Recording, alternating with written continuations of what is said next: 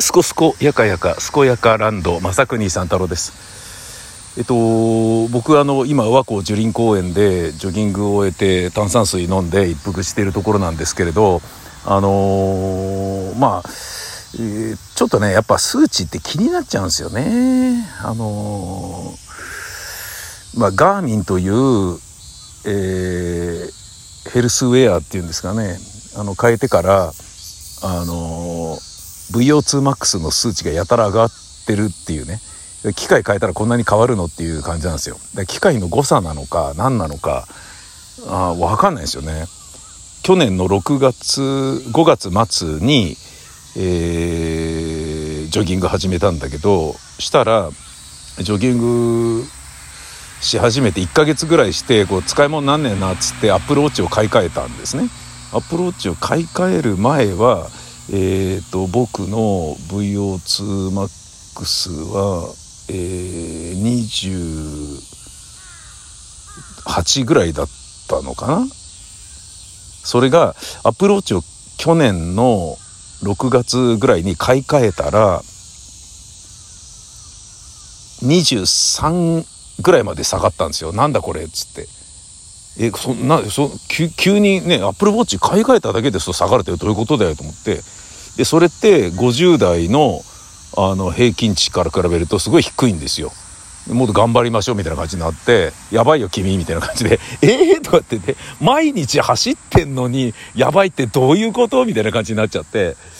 でもっと高強度の有酸素運動をしないとみたいな感じでね。だからだらだらジョギングをやってるとダメよみたいな感じでちょっと坂道を増やすとかそういうことやったらどうなんだみたいな感じでちょっと言われてまあじゃあちょっとやってみっかっつってちょっとねダダダダって急ちょっと早めに走るとかそのようなことをやったり入れてみたりとかしたんだけどだけど自分の中では心拍数がね、8掛けで最大酸素摂取量の8掛けで行くべきだからとかって言ってそれで行くとあ違う最大酸素摂取量じゃねえや、えーと、と最大心拍数か。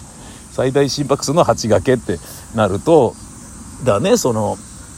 パーソナルトレーナーの先生に教えてもらう前は130ぐらいで走んなきゃダメなんじゃねみたいな感じだったからもう全然夏なんかもう外出るだけで130いくじゃねえかみたいなものなんだけど一生懸命それ炎天下の中ねあのウォーキングに抜かれながらねゆっくりゆっくり走るっていうね なんだかわかんない。牛歩戦術みたいな有酸素運動なんだかなんだかわかんない。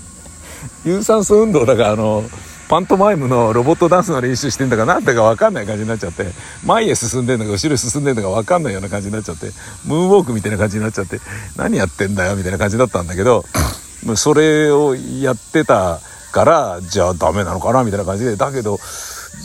心臓が怖いからなみたいな感じであのおっかなびっくりねちょっと足したりしてたんだけどそれでねちょっと頑張って走ってみかみたいなことやったんだけどそれでも25点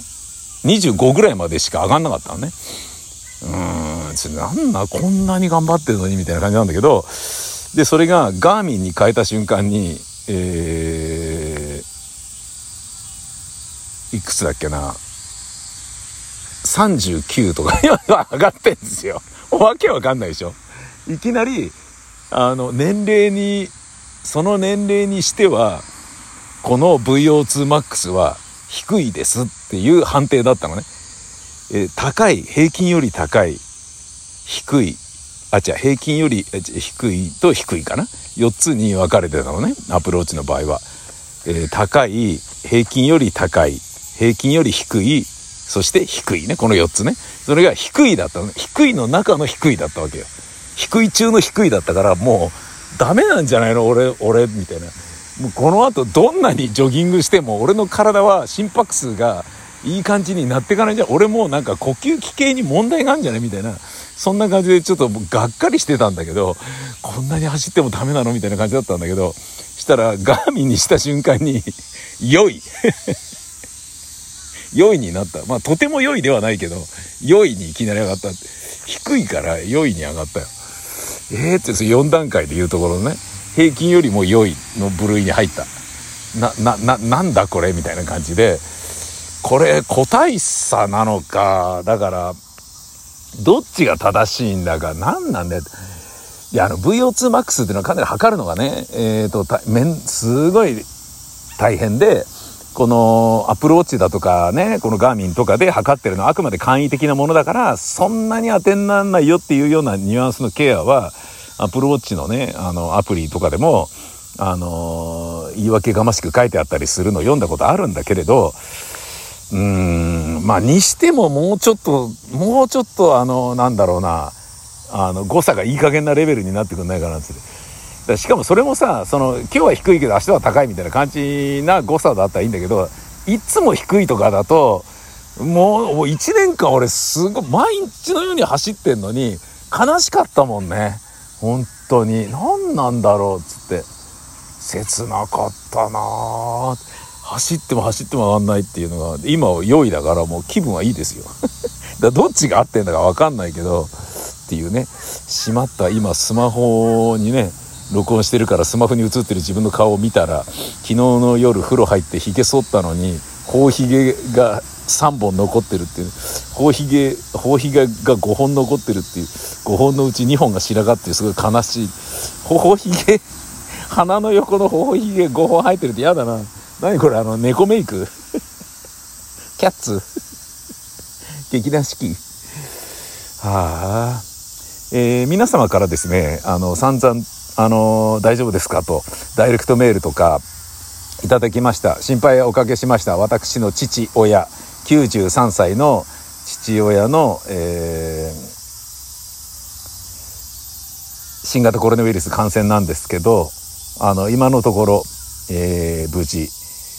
でおります。はい。あのー、まあこういうとこでね、うん、まあ放送で喋っちゃうとね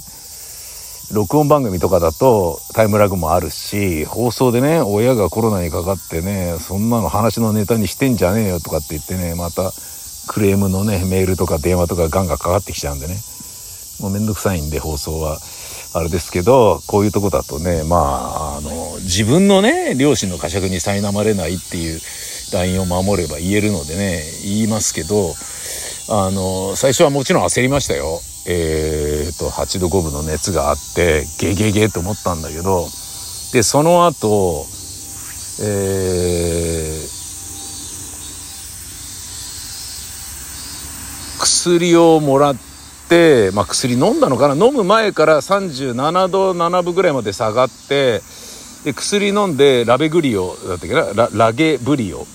あのー、新型コロナウイルスの薬なんですよね。でそれは治すというよりは増殖をこう弱めるやつなのね。で増殖を弱めるやつなんだけど、えー、それを処方してもらって飲んでて今も平熱で36度5分とかになっててあじゃあ問題ないのかなであの血中酸素も測ったんだけど96とか98とか普通にあるのでじゃあいいじゃんみたいな感じでこれ治ってるっていう風に見て、まあ、安定してるって見ていいんじゃねえかみたいな感じなのね。うん。で、まあ問題は、今朝、えー、今日のね、あの、このジョギングの後ね、僕、あの、親に電話して、今から起きて朝ごはんね、昨日届けたやつ食べてくださいとかって言って、えー、食べてもらって、ね、熱測ってもらって、そこで薬飲んでもらうんだけど、そこで飲むラベグリオだったかな？あの、そのコロナの薬が、親父が最後になるわけですよ。で、その後の、いわゆる72時間が、えー、どうなるかってね薬飲み終わってからバッとまた急激に悪化するかどうかっていうのはまあちょっと心配なところなんだけどまあ多分大丈夫なんじゃねえの？みたいな感じではとまあ思ってるんですけど楽観的に思ってる部分ではあるんですけどね、うん、もうねあの親にねあの、会いに行けないじゃないですか、えー、電話で聞くしかないのね。会いに行けば自分で見ることができるから唇紫かどうかとかっていうのが分かるけど僕がね、あの家に入っちゃったら僕濃厚接触者になっちゃうから、もう何にも仕事できなくなっちゃうに等しいので、それは困るから、ね、玄関にね、あのー、お弁当置くだけ置いてバーッと出て、で、出て、外から電話して、今置いといたからみたいな感じでね。で、母親はね、認知症だからね、あ、そうなの？とかって、今ない、あの、玄関にいるのね？とかって言って、玄関にご飯？あ分かった。じゃあ玄関に行きますね。っつってその電話のね呼気を持って玄関に行くんだけど。あれ？なんか荷物があるけれどあいないの？とかって言って。入れないの？とかって。マサルマサルがいないんだけど。とかって言って電話してる俺に。マサルえ玄関にマサルがいないんだけど。なんか言ってて。いや、だから、今あなたと話してるのがマサルですから、ね。で、入れないから、玄関に置いて外へ出たんですよ、とかって言って。あ、マサルが来てくれてるのね。じゃあ玄関に行くわ、ってって。あれ、マサル、マサルがいないんだけど。なんだかもう、認知症の人は何言ってんだかわかんないって。ものすごい面白いよっていうね。これもちょっとね、ラジオでは言えないよね。ちょっとね、認知症の人を笑い物にしてるっていうか、もう面白いんだよ。うん、要は。でも結局さ、なんかあのー、ね、なんだろうな、あのー、外国からね、来た人がたどたどしい日本語でね、喋ってるのを面白がってね、メールコーナーにしたりしていたね、昭和や平成のラジオ番組の、とかね、テレビの考え、なんかそれを面白がってたものっていうのも、それと同じぐらいコンプラ的にはアウトだよなっていう気はするよね。うん。まあ、あの、だ、だから俺が親、自分の親をバカにしていいってことではないんだけど、バカにしてるわけじゃないんだけどさ、母ちゃん面白いよっていうことだったんだよね。うん。で、まあ、だから、そっか、離れてる、あ、そっか、そっか、入れないか、そうね、とかって言っ